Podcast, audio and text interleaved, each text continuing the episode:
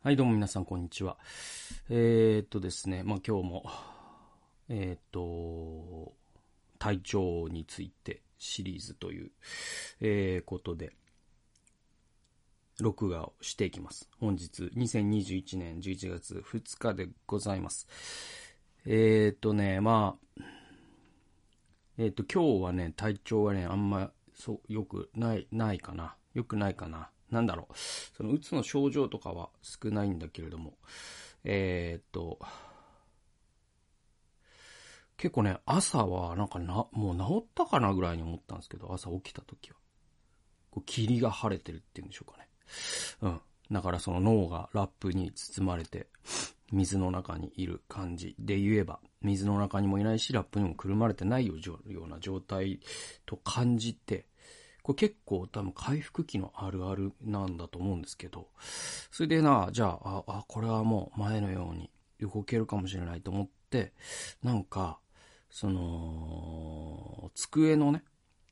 あの、上をね、こう、掃除を、掃除っていうほどの掃除ではないですけど、えーっと、か、片付けをしし始めまして。で、で、そしたら、案外、なんていうの、その片付けをしていくともうゲージがさ、なんかその脳の、なんかスタミナ、えーが、えー、そのなんか、ストリートファイターみたいなことで言えば、なんか弱パンチで半分ぐらい減る感じっていうんですかね。なんかその、そうそうそうそう。で、あの、基本的にね、その、うつって、あの、脳のね、スタミナがゼロになる病気だと思うんですよ。まあ、うんと、これだけで、えーっと、すべてを表現できてるわけじゃないんだけど、その体にもね、そのスタミナがあるように、えー脳にも多分スタミナっていうのがあって、で、それが、そのゼロのまま、あの、なえー停滞するっていうか、それが1にならないっていうか、で、おそらくその普段はなんか10ぐらいでやりくりしてる感じがするんですよ。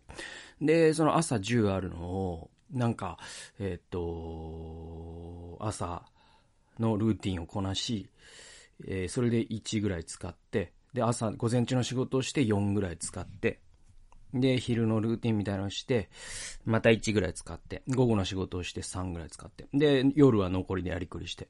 で、寝るときには、まあ、1とか0になってるみたいな。え感じで言うと、その脳の認知機能のスタミナみたいなものが、その0のままメモリが1に触れないっていうかね、なんかそういうのが多分うつ病の一つの、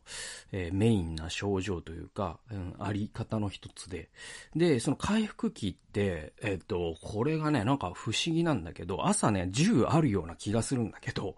その、ちょっとしたことをするだけで、ガツン減って、それが 7減ったりとかね。うん。あ、なんか、あ、これ朝動けると思って、なんかちょっと掃除とかしたら、あれ ?3 になってるみたいな。で、この前、その、おとついかな？その、えっと、教会に行って、そして午前午後とセミナーをするみたいなのをやったって話を前回話しましたけど、えっと、それ、その時に、その、じゃあ、これは気をつけてね、脳のね、ゲージを減らさないように、減らさないように減らさないように気をつけて、えーその2時間に全てを持ってくるっていうことを僕はしなきゃいけないわけです。その病気の時は。で、だから、結構その、電車が結構僕はゲージ減るんですよね。うん。だから、もう本当にこう、申し訳ない妻には本当に負担をかけた、かけ続けてるんだけど、その一つとして、そういう電車の移動の時とかも、まあもちろんその、えっと、ね、子供を二人連れて行きますから、東京で子供二人連れてね、電車で移動するの結構地獄で、で、そのベビーカートみたいなのがあるじゃないですか。で、ベビーカートを、その、ね、エエエレベーター探すのとか大変だから、えっと、そういう階段を、えっと、ベビーカートに子供を乗せたまま、ベビーカート持って駆け降りる、駆け上がるみたいのは、結構まあ僕そのために筋トレを始めたと言っても、ね、なんか、うん、まあそれは言い過ぎか。でも、その、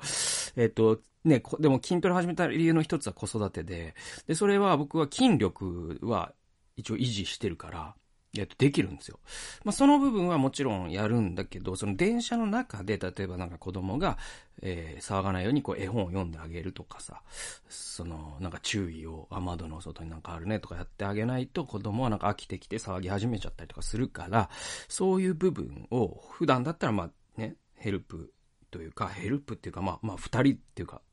ね、妻と僕で、えっ、ー、と、チームでやるんだけども、えっ、ー、と、打つの時はもうちょっとその、あれがなくて、とにかくその、教会に着いた時に脳のゲージが減ってたらまずいんで、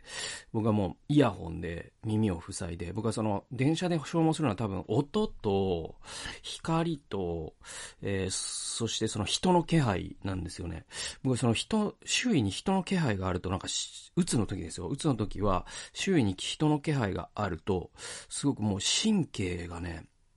うん、さ、魚でっていうのかな？なんか、うん、多分、だからその、知覚過敏症？触覚過敏とかあるじゃないですか。ね、なんか、その自閉症の人とか触られるとすっごい痛いような気がするって聞いたことがあるんだけど、多分そういうものに近くて、半径10メートル以内に人がいるってだけで結構なんかそれが神経の中にその人の気配が入り込んできてグリグリグリグリってやられる感じがしてめちゃ消耗するんですよ。うんと、だからその電車なんてもう地獄で、うん、だからそれを遮断するためにイヤホンで耳を塞ぎ、目をつむり、そしてそのラジオをに、うん、集中することで、なんか、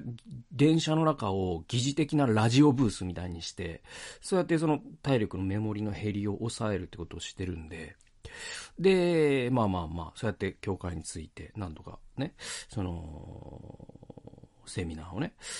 やらせていただいたんだけど、その日の朝ですわ。その日の朝、あ、なんかメモリ今日は、ね、もちろんその前の日とかからもめちゃくちゃ休むようにしてるし、活動入れないようにしてるから、あ、今日は10あるぞと。よしよしよしと。これで減らないまま、えー、午前中の礼拝まで持っていけばなんとかこなせる。よし、頑張ろうと思うんだけど、その、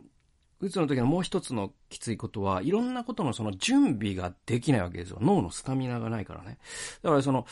結構こう過去のストックとかをなんとかこうやりくりしながらだからね、その過去から借金するみたいなことをやっていくしかなくて。で、それもまたすごく怖いんですね。うん。で、うん。本当に怖いんですよ。だからなんか、そうだななんかこう、スポーツ選手とかが全く練習できてないのに今日試合だとかなって怖いと思うんですよ。ちょっとそれにも似たところがあって。で、だからその、せめてその当日の朝だけでも、そうそういうその、用意したスライドを復習して、で、こう、脳内でシミュレーションしてとか、やろうとしたら、そのシミュレーションで、みるみるゲージが減ってって、5ぐらいになって、やばいと思って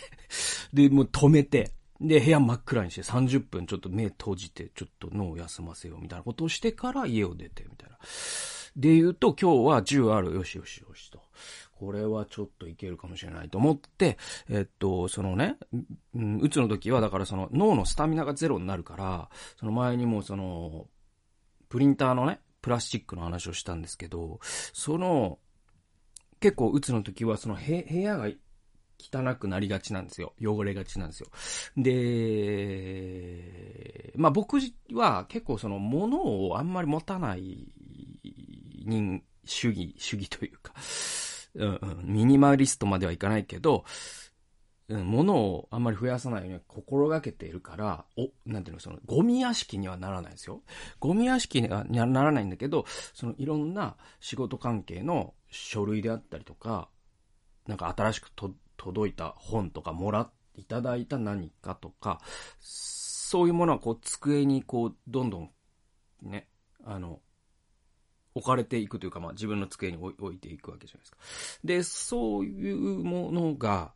えー、っと、一度置かれたものを動かせなくなってくるんですよ。そうそうそうそう。それを動かすというスタミナがないから、で、そうするとどうしたって、その、エントロピーが増大するっていうんですけど、無秩序性が増大するんですね。無秩序の度合いが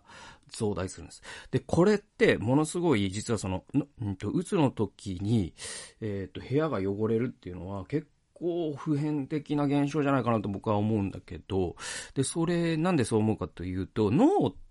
の認知機能というか、脳、脳ってね、えっと、一言で言うと秩序機関なんですね。これ、養老たけしさん、脳科学のね、えー、の解剖学者で脳が専門の、うんと、養老たけしさんが言ってるんだけど、えっと、脳っていうのは、あのー、秩序の機関なんだって言うんですよ。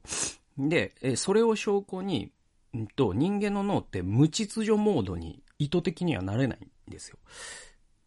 だからサイコロがあるんですよ。ね。僕らの脳を無秩序のモードにできるんであれば、今から無秩序モードに入りますつって、ランダムな数字を4とかって言ってできるはずなんだけど、できない。どうしてもできないじゃないですか。あと、無秩序にもうランダムに50音を使って言葉作ってくださいって言っても、どうしても知ってる単語が出てきてしまうっていうのは、これ脳が秩序期間だからで、で、実は睡眠っていうのは昼間に脳が秩序を作った。ね、無秩序を秩序にしていくっていうのが脳の機能の本質だから、で、その、でもエントロピー、えー、エントロピー保存の法則っていう熱力、熱力学第二法則っていうのがあって、もう物理学のもう、なんていうのかな、普遍的な原則なんですね。ある場所に秩序ができたら、別な場所に無秩序ができるっていうのはもう宇宙の法則なんですよ。で、おそらく脳が昼間に秩序活動をしているということは、脳のどこかにその秩序のゴミとしての無秩序ができているはずだと。で、その無秩序を片付けるっていうのが多分睡眠の本質で、で、だからこそそれを証拠に寝ている間と起きている間で脳の消費カロリー全く同じなんですって。で、それはおそらく、え寝ている間、脳は無秩序を片付けるってことをしているからであろうと、養老たけしさんがある本に書いてるんですよ。っていうと、その、脳のスタミナがゼロになって秩序活動ができないっていうことは、えー、机の上が汚れたままになる。そのエントロピーが増大する一方で、エントロピーを減らす。つまり秩序を作るってことができない。机を片付けることができないっていうのは、至極なんかこう、えっ、ー、と、脳の機能として自然なことで。で、まあその、やっぱり、どんどん汚れていくから、ああ、これは今日、エネルギーが10あると思って今日の朝、あ机を掃除、まずは机を掃除したらなんか別な、なんかこう、仕事、に取り掛かれるかもしれないと思って、えー、っと、掃除をしたんですよ。うん。で、書類をなんか、ちょっと片付けたりとかして、っていうのを10分ぐらいやったら、えー、っと、10あるうちの8ぐらい使ってて気づいたら、あ、ダメだ、もう動けないみたいになって。これは多分ね、回復期あるあるじゃないかなと思うんですよね。うん、そうそうそうそう。だからスト2で言うとその、ね、えっと、弱パンチを普段だったらね、20発食らうまでは死なないんだけど、弱パンチ一発で、えー、ゲージが半分以下になるみたいな、うーん、そういうことが今日起きたから、今日はあんまり体調がいいとは言えない。言えないんですよ。で、言えないんだけど、まあ、あのー、前回の動画でも言ったように、えっと、感情等の理論で言えば、おそらくこうして、その当事者として病気について語れるのも、あとわずかの期間だろうなと。これからな、ね、回復していったらもう語れなくなるし、語る、うん、うん、あの、うん、語れなくなる、そのアルジャーノンじゃないですけど、そうなっちゃう、その時の感覚を思い出せなくなっちゃうから、えっと、今この短い期間がおそらく、その、ゴールデンタイムっていうのも変な話だけど、えっと、今の期間にしか語れないんじゃないか。感情等のちょうど尾根の部分に今いるんじゃないかと思うから、だからまあ、こうやって、あの、調子悪いし、えっと、まあ、か、話せる自信もちょっと正直なかったけど、とにかく再生ボタンっていうかね、録画ボタンを押してみて、で、話し始めてるという感じです。うん、うん。で、まあこう考えていくとね、なんかそう、あの、何かに対して意欲があるっていうのは、普段、ね、もう奇跡だと思わないといけないなって思いましたね、今回ね。うん。そうそうそうそう。で、意欲、まあ、脳のスタミナって言ってもいいし、エネルギーって言ってもいいし、意欲、関心。まあ僕の場合はその知的好奇心みたいなものが、やっぱりその中でも一番自分の仕事の核と関係してるから、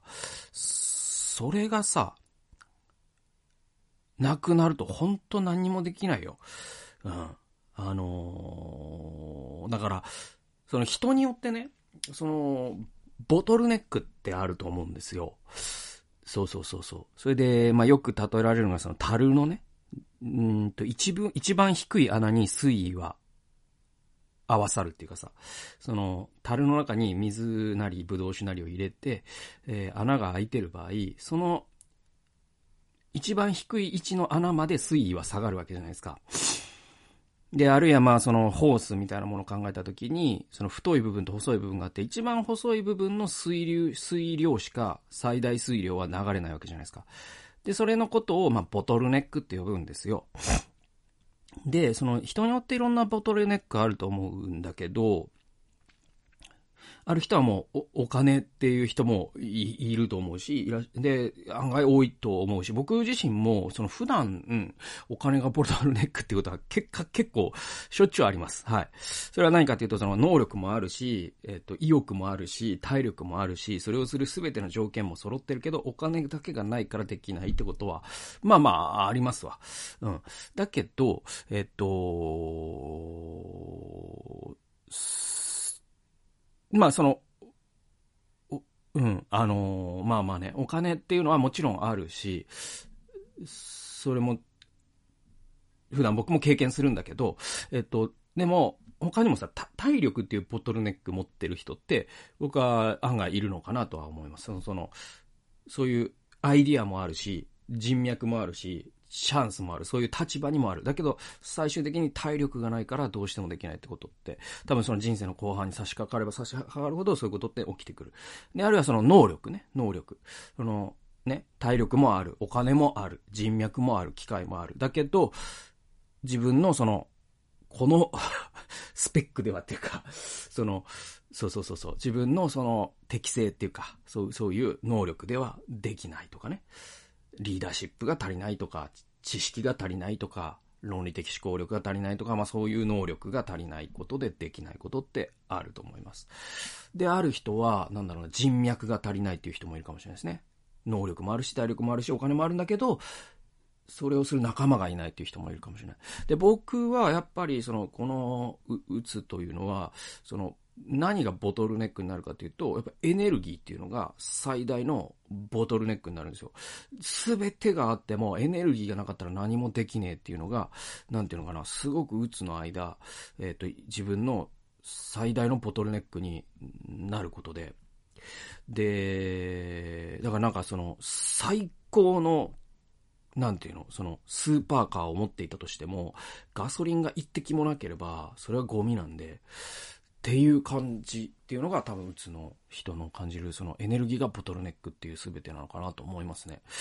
そうそうそうそう。だから、そのなんか普段その何かに対して意欲があるとかエネルギーがあるってことはもうそれ自体奇跡だと僕はなんか鬱になるとき毎回思うんですよね。普段はそんなことを意識する必要もないほど、えー、意欲というのが別に、うん、意欲が足りないななんて普段というかその鬱じゃないモードの時は、あんま僕は思わないですね。うん。うん、その過不足なく意欲っていうのは出てくるし、むしろ他のものが逆に言えばボトルネックになることが多いんだけど、だからそういう気持ちを味わうのが、うつなのかなと思いますね。で、まあ今もそのスタミナが戻ってきてないっていう話をしましたけれども、あのー結構まあこういう体験って、なんかそれ自体ね、結構トラウマになるんですよ。あの、だから、えっ、とね、結構だからその、メメンタル、僕はその、うつっていうものと、そのメンタルっていう言葉で、それを表現することにあんまり賛成してないっていう話を、第4回ぐらいでしたのかなしたんですよ。で、それは、その、うんと、メンタルが追い込まれて、ボロボロになって、最終的に鬱になるっていうケースももちろんありますよ。だけど、あの、そうじゃない理由で発症することってあるんで、で、それは、その、まさになんかこう、ぎっくり腰とか、ね、えっと、なんだろう、腎不全とか、痛風とか、そういう類の発症の仕方ってああって、僕の場合は、その再発のケースは毎回そうで、なんかもう本当理由とかないんですよ。で、とにかくその脳が機能不全にまずなるんです。で、その結果として、メンタルが追い込まれてくるっていうのは間違いないですよ。っていうのはその仕事が滞るし、あと、うつ自体が、えっ、ー、と、症状として不安収素とか、起死燃料とかっていうものを自分にどんどん与えてくるっていうのもあるし、そうなんだけど、そのメメンタルっていうものと、その、うつイコールメンタルが弱いっていうのは、は全然違うのかなと思ってますね。それは、なんていうのかな。あのさ、例えば白血病は体が弱いってことにはならないですよね。白血病の結果体は弱ります。だけど、その、屈強なラガーマンだから白血病になどなるはずがないなんていうことは、至極すごい、あの、非科学的な発言だけではなくて、その、ものすごい、あるバイアスを人に与えるわけですよ。白血病になるということは体がひ弱に違いない、もやしっこに違いないみたいに人が思ってるとしたら、科学、非科学的なだけではなくて、差別的ですらあるわけじゃないですか。だからそれは、その、うつの人にメンタル、メンタルって、いつも言い続けるのは、僕はそれに近いものがあるなと思うんです。で、だけど、うつ自体が心に外傷を与える、つまり PTSD みたいなことで言えば、トラウマを与える経験であるっていうのは間違いないです。だからこれ順番が大事で、トラウマの結果、うつになるんじゃなくて、うつ自体がトラウマの原因になるんですよ。だから、うつはトラウマの結果っ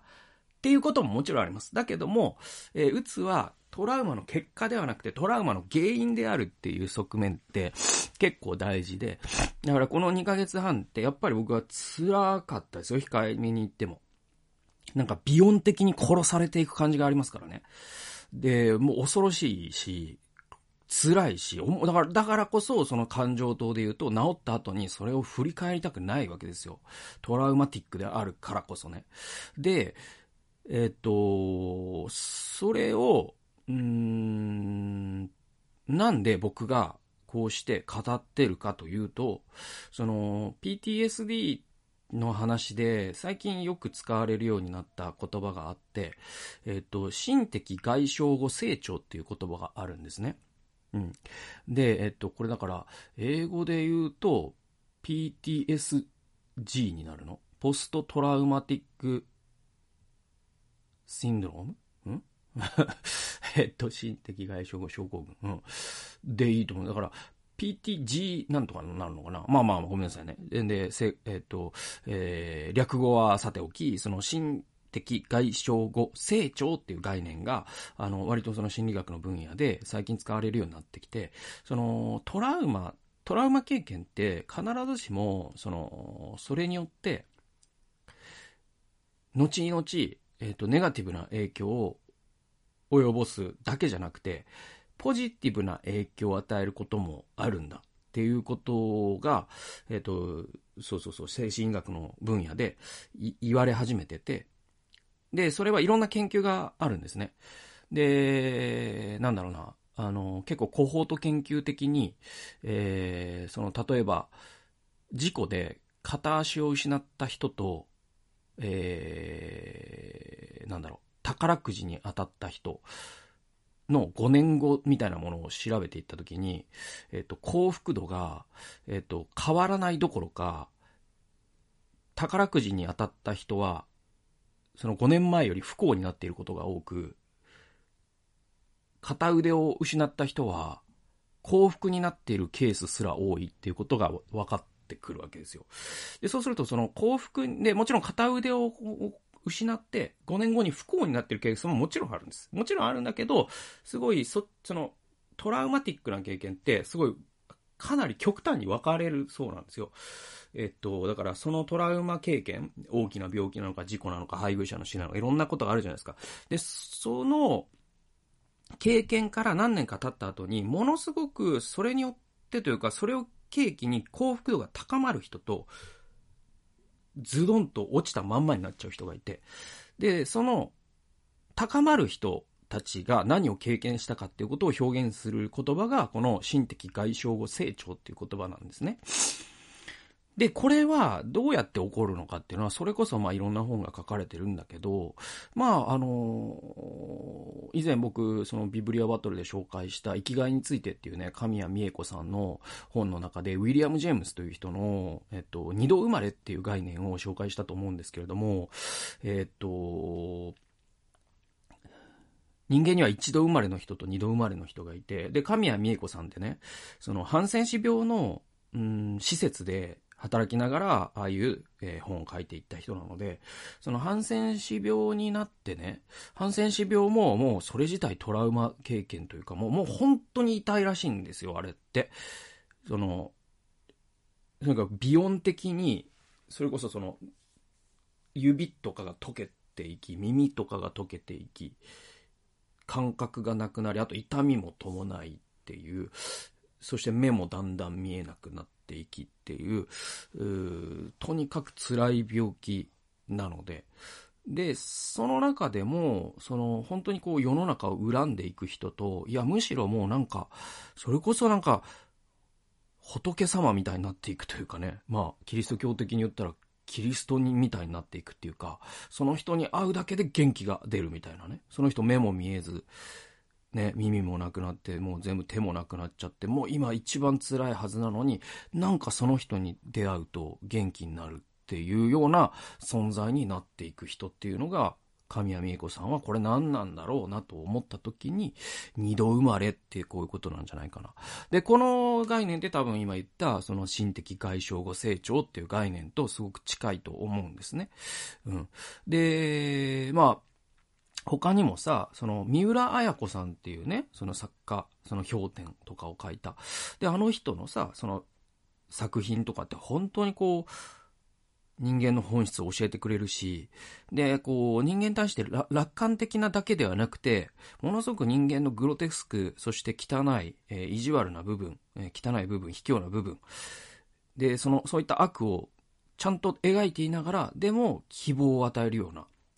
そういうですね、小説を彼女が書ける理由っていうのは、おそらくその三浦綾子記念館ね、旭川のね、ああいうとこ行くとわかるんだけど、それは明らかに彼女がずっと生涯のものすごく長い時間を病室で過ごしたことと間違いなく関係してて、三浦綾子さんってね、よく知られるように、その脊椎、脊髄カリエスっていう、これも結核系のね、菌がやる病気なんだけど、えー、その病気になって13年間ね、床に伏したままだった時期があったりとか、その後もやっぱり病気を抱えながら、えー、作家活動なさったということがあって、だからその三浦綾子さんもやっぱり心的外傷後成長をなさったからこそ、ああいうものを残すことができたと。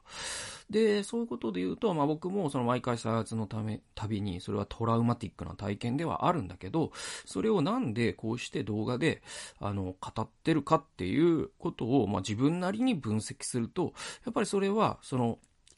これを、このトラウマをその、PTSD の原因にはしたくなくて、えっ、ー、と、成長の原因にしたいなとは思っているからで。いや、それはもう自分の力ではできないんだけど、えー、まあ僕の信仰で言えば、その神様がさせてくださることだからね。えー、だけど、それをするに際して、その、こうして、うん、言語化をするっていうことは、心的外傷後成長と多分関係あるんだよね。っていうのは、その、神谷美恵子さんの生きがいについてで、そういう、その、本当に辛い、えー、っと、ハンセン氏病の当事者で、なおかつ人に勇気を与えるような人たちって、やっぱりね、詩を書いたりとか、小説を書いたりとかしてる人に多いんですよ。で、それはやっぱその自分の中の、えー、っと、そういうトラウマティックな体験を言葉にする過程で何か二度生まれ的なことが起こるのを促進されるんじゃないかなと思ってて。で、三浦彩子さん自身もその道ありきなんて、あれってまさに自分のトラウマを言葉にするというセルフセラピーでもあるんでね。なんか僕は、そういうこともあって、今こうして、言語化できるうちにしとかなきゃなと思って、話してて、画面の前で。で、その画面の前で話すっていうのも結構大事で、これじゃあお前、あの、一人でパソコンに書書きゃいいんじゃねえのと思われるかもしれないけど、そのね、言語って、そのビゴツキーっていうね、えっ、と、発達なんだっけ、えっと、その児童の発達とかを、えー、研究する教育学になるのかな、え、有名な人がいて。で、この人がその内的言語と外的言語は違うって言ってて、で、こういう場合に僕が今言語化言語化って言ってるのは、やっぱり外的言語であるからこそ意味があるわけで、だからそれは日記とブログの違いでもあるし、あのー、なんだろう、独り言と画面の前のこうして録画している YouTube の動画の違いでもあるし、それは対話でもいいんですよ、もちろん。対話でもいいし、誰かにメールするでもいいんだけども、まあ、僕の場合は幸いこういうプラットフォームを持ってるわけだし、えー、こういうものを利用してというとあれだけど、えっ、と、ま、皆さんのお耳を汚しながらお借りしてですね、えー、話させていただいてるという。で、まあ、こういうことができるのも、実は僕が、うん、12年前にその公務員を辞めたからなんですよ。多分、その公務員だったらこういうことできないし、YouTube なんてやらせてくれないし、顔出しなんて、あの、なんか、ね、上司が迷惑するかもしれないし、で、組織に辞めろと多分言われるでしょ。こうして本名で顔を出して話すっていうのは。うーん、でも、その、やっぱりこう、身元を明かしてね、顔を出して、何かを言うことってすごい大事だと思うんですね。で、こういうことをやっぱりでできない立場にある人とかっていうのが、裏垢を作ったりとか、あと YouTube だったらなんかその、ボカ、ボカロっていうんですか？その、ね、初音ミク的なさ、そのタイピングしたのを勝手にコンピューターが読んでくれるみたいなので、その自分の顔も出さずに、声も出さずに、本名も出さずに発信するっていう手段を取ってる方もいるけど、やっぱりその身元を明かして何かを言うということと、それとは本質的に多分何かが違うと思ってて。で、僕の場合は、そうする、こうして顔を出して、え、自己開示して、もちろんそれは批判されるというリスクも伴います。でもリスクを伴うからこそ誰かの心に刺さるってこともあると思うんですね。えー、なんで、その権利を得るために僕は公務員を辞めたのかもしれないなと思うんで、まあそういうことを考え合わせると、こういうことを続けていくというのは、まあ僕の人生のなんかライフワークというか、えー、まあ、キリスト教的な言葉で言えば、その、天職と言いますか、ルターがベルーフと呼んだですね。まあそういった証明感が僕にはあって、まあこういうことをしているという、えー、現状です。そうですね。まあそんな感じでございますので、えっと、だからあと何回この体調についてシリーズをやれるかわからないです。で、あと1回かもしれないし、もう終わりかもしれないし、あと10回やるかもしれない。わかんないですけど。まあでもあと1、2回じゃないかな、やれて。って感じはします。この今の回復状況を考えたらね。うん。なんだけど、まあ、あのー、本当に、まあ何度も言うけど、あのー、明るい話でもないしさ、それ皆さんのお耳汚しだと思うし、えー、お目汚しでもあると思うし、えー、っと、聞きたくないという方は、本当に聞く必要もないし、えー、なんだけど、うーん、なんだろうな。まあ、いつかね、あの、自分であったり自分の親しい人がこういうトラウマティックな体験をしたときに、なんか、もしかしたらふとした瞬間役に立つかもしれないかなとかっていうことを思ったりもしますので、参考にしていただければと思います。本日も聞いてくださってありがとうございました。それではまた次回の動画及び音源でお会いしましょう。さよなら。